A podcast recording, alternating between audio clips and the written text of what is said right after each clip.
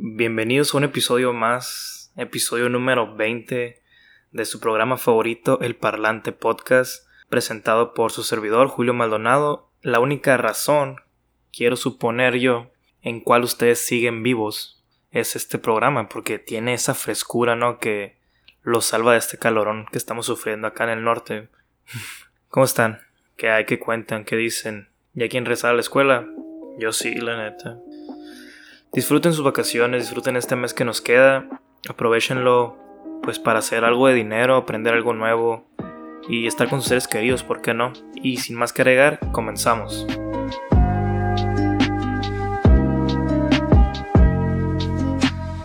No sé si miraron en Twitter o Facebook el pasado 10 de julio la Academia Mexicana de Artes de Ciencia, aka la AMAC, propuso a la Comisión de Cultura y de Cine que se prohibiera el doblaje de las películas extranjeras con el fin de incitar, según esto, al público mexicano a ver o consumir más películas, pues del cine mexicano, vaya. Según tengo entendido yo, lo que leí por ahí y escuché por ahí, la MAC declaró que solo buscaba que se respetara el artículo 8 de la Ley Federal de la Cinematografía el cual dice que las películas serán exhibidas al público en su versión original y, en su caso, subtituladas en español, en los términos que establezca el reglamento. Las clasificadas para público infantil, los documentales educativos podrán exhibirse doblados al español. ¿Ok? Eso es lo que dice el artículo. Entonces la MAC estaba declarando que solo buscaba que lo respetaran, no tal como la prohibición total del doblaje, Solo que respetaran lo que está en el artículo, que por algo ya está establecido, ¿no? Y pues las leyes son para respetarse. Pues se me hizo muy curioso que en Facebook hicieron hasta un evento para marchar contra esto. Pero pues hoy en día ya saben que todo se soluciona con marchas y así, ¿no? En Twitter se debatía que si el cine ahora solo sería para personas que saben inglés. Eh, yo digo que con que sepas leer no hay pedo, la neta. En México yo sé, según la INEA, que tenemos un 4% de población analfabeta hasta el día de hoy. Anteriormente, en el 2012, contábamos con un 6.2, creo, el cual pues ha reducido, ¿no? Que es súper bien. Yo entiendo que no porque sean minoría vamos a ignorarlos o vamos a quitarles ese derecho a ver una película. También tenemos por otro lado las personas con discapacidad visual. Creo yo que ahí sí nos meteríamos en un problema porque igual la población analfabeta del 4%, 2.5% son de la tercera edad, que sabemos que por regular esas personas ya no van al cine o simplemente no tienen esa facilidad de aprender este hábito, que igual no es imposible, pero es más difícil, ¿no? Ya se hace que un niño de la calle se le puede aprender, perdón, se le puede enseñar a leer o puede ser autodidacta y aprender por su propia cuenta, que igual, reitero, sé que es muy difícil, pero no es imposible, ¿ok? Pero para las personas que pues no tienen la capacidad de ver, creo que ahí sí nos metemos en un pedote, ¿no? Aunque la cantidad sea casi nula de las personas que van al cine, sigue estando ahí el porcentaje. Y literal con esto pues los extinguiríamos, ¿no? Creo que solo podrían ir a escuchar eh, películas animadas o documentales se les limitaría pues el contenido. Y muchos van a decir, pues si no ven, ¿para qué van? ¿Ah? Pues es como si tú no vas a hacer ejercicio, ¿por qué te compras ropa deportiva? ¿Me explico? La verdad es que no podemos decir quién puede y quién no hacer qué cosa. Yo trabajé en el cine como por un año, cuando tenía como 17, 18, sí. Y nunca me tocó que una persona ciega fuera al cine. Me tocaban adultos que pues no podían mirar bien o no podían escuchar bien, pero nunca una persona ciega, que si lo piensas sería algo muy raro también. Pero se dan casos, ¿no? Que solo piénsenlo. Tranquilos, no estoy diciendo que está bien o que está mal, solo piensen eso, ¿no? Debemos admitir una cosa, y es que nos estamos volviendo muy flojos. El mexicano, bueno, no el mexicano, el ser humano hoy en día tiene pues muchas actividades cotidianas facilitadas gracias a la tecnología.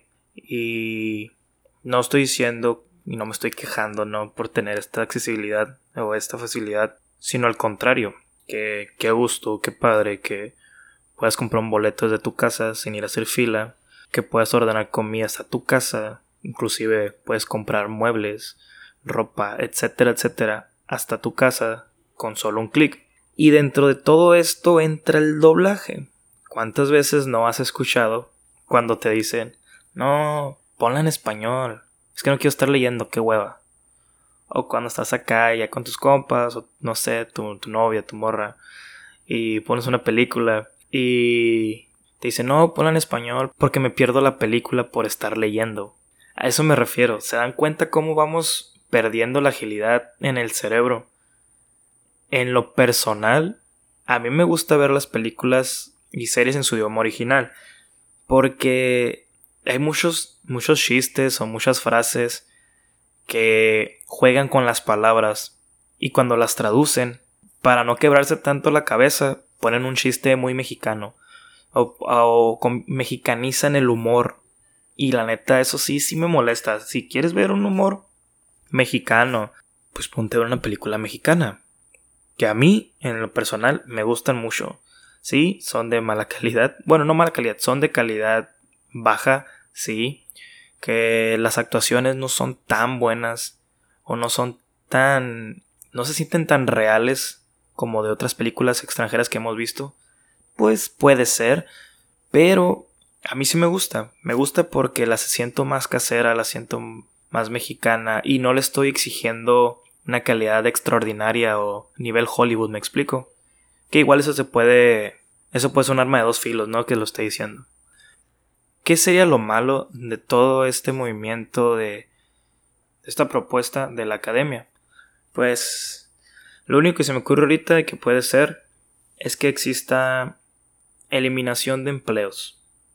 Que las empresas que se dedican al doblaje pues claramente dejarían de existir y si no, pues se adaptarían y cambiarían, un eh, cambiarían el concepto.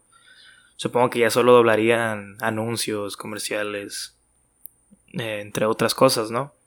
Aparte de las películas animadas, que esa sigue siendo creo que de las que recaudan más recursos, puesto que ya es a toda la familia, ¿no? Cuando vayas a los hijos, ya a tus primos, etcétera, etcétera. Pero seamos honestos, tampoco es como que, uff, las superempresas generadoras de empleo en México son las de doblaje. Si todos sabemos que esas empresas, aparte de ser muy pocas, el trabajo está dividido entre más pocas personas. No sé si lo dije bien. Por ejemplo, ahí tenemos a Don Cangrejo narrando y doblando todos los programas de History Channel. A estas alturas estos actores de doblaje ya no se manejan como antes, donde tenías un personaje fijo o un salario fijo. Ahora es por palabra doblada, por tiempo en pantalla, y si estás doblando al personaje principal, secundario o solo eres un extra, depende también cómo te van a pagar. A esto agrégale que últimamente las empresas están optando por conseguir a un youtuber, a un influencer, a un instagramer para doblar una película. Pues con la única con el único objetivo de tener más seguidores, ¿no? Y personas que consuman este material. Solo digo que no hay tantas consecuencias si lo ven pues de este modo, ¿no?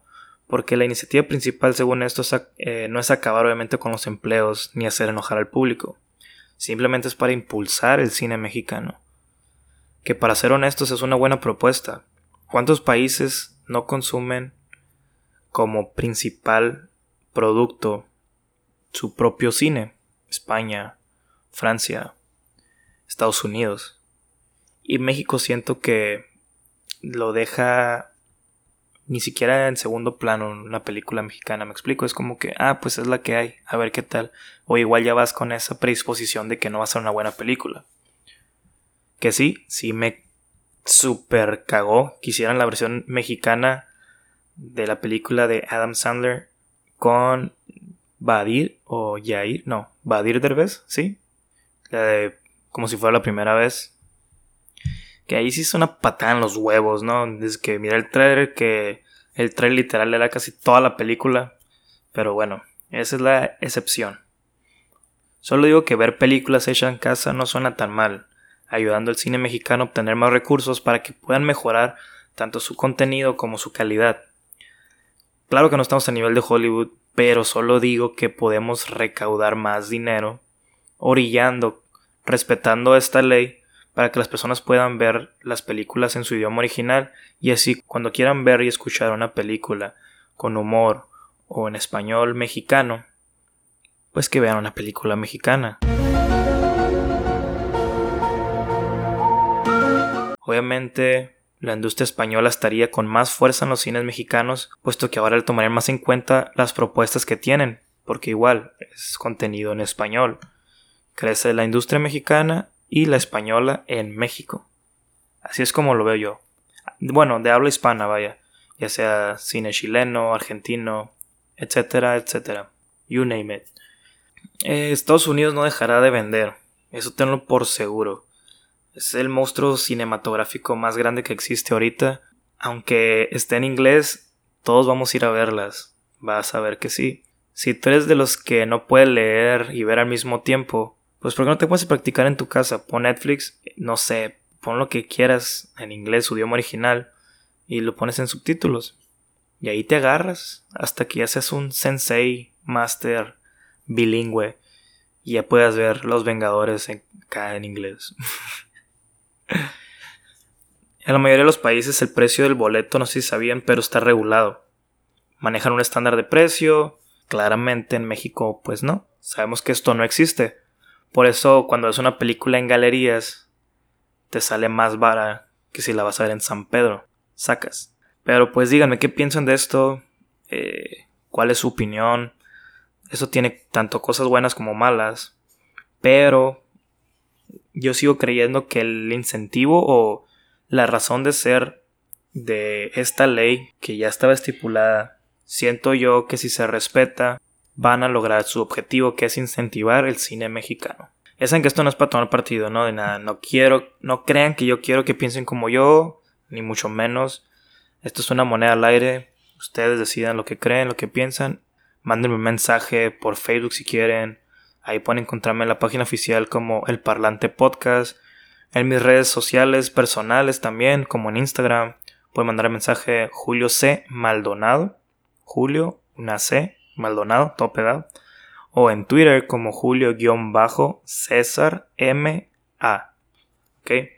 Ahí lo que gusten ya saben que me pueden mandar un mensaje y saben que si los leo y cotorreamos un rato y intercambiamos puntos de vista y se pone muy padre la neta porque ustedes me están ayudando a seguir con esto y me están ayudando a desarrollar el contenido para el próximo episodio porque me dan un consejo, una crítica o me hacen preguntas que yo no me he preguntado y les digo, ya saben, lo investigaré o no lo había pensado y hablo de eso en el siguiente episodio. Porque ustedes son parte de este contenido y ustedes me están ayudando a crearlo. Y hablando de eso, quisiera darles las gracias por estos 20 episodios, por estos 5 meses de este bello programa, o sea, 5 meses. Sacas cada viernes por 5 meses. no manches. La verdad, yo no creí que iba a llegar tan lejos, que no íbamos a llegar a 1800 descargas que esperemos lleguemos a las 2000 en este último episodio. Y tampoco creí que sería tan constante por tanto tiempo, para ser honesto, creí que esta espinita, esta lombriz solo me iba a durar un mes, dos máximo. Este es el último episodio de la primera temporada. Pero Julio, ¿ya no vas a subir nada o qué? No, no, no, no, no. O sea, sí, pero no. Me tomaré unas pequeñas vacaciones con el dinero que ustedes me están entregando, dando play por 5 meses que me han otorgado dando like y dándole play a estos bellos episodios. Pues sí, miré por dos meses al Medio Oriente y después de hacerme un detox, escribir varios libros de superación personal, de viajes y vivir con los monjes, regresaré con una paz mental y un contenido nuevo. Ya sé que todo te crees, todo te crees, no sé qué pedo, todo lo que digo se lo creen. Pero pues no, era mentira. Bueno, no toda mentira, solo la parte que, que dije que regresaré en dos meses, pues es verdad. No, no estaré de vacaciones, estaré trabajando. He estado trabajando, escribiendo nuevos episodios, nuevo contenido, nuevas secciones. Y me está gustando mucho cómo está quedando todo. La segunda temporada viene, viene más estructurada, viene más reforzada. Viene con nuevo micrófono. No sé si ya lo están escuchando. Este es nuevo micrófono, el cual me hace muy feliz porque pues le voy a estar otorgando mejor contenido de audio, menos saturado, poco más más profesional, vaya. Los que me siguen en mis redes sociales ya miraron al nuevo Baby, que no es la gran cosa, yo sé que no, pero suena bien, me gusta y se ve bien. y pues nada, hasta aquí quedó la primera temporada de El Parlante Podcast por Julio Maldonado. Bendiciones, buenas vibras y nos vemos pronto hermanos.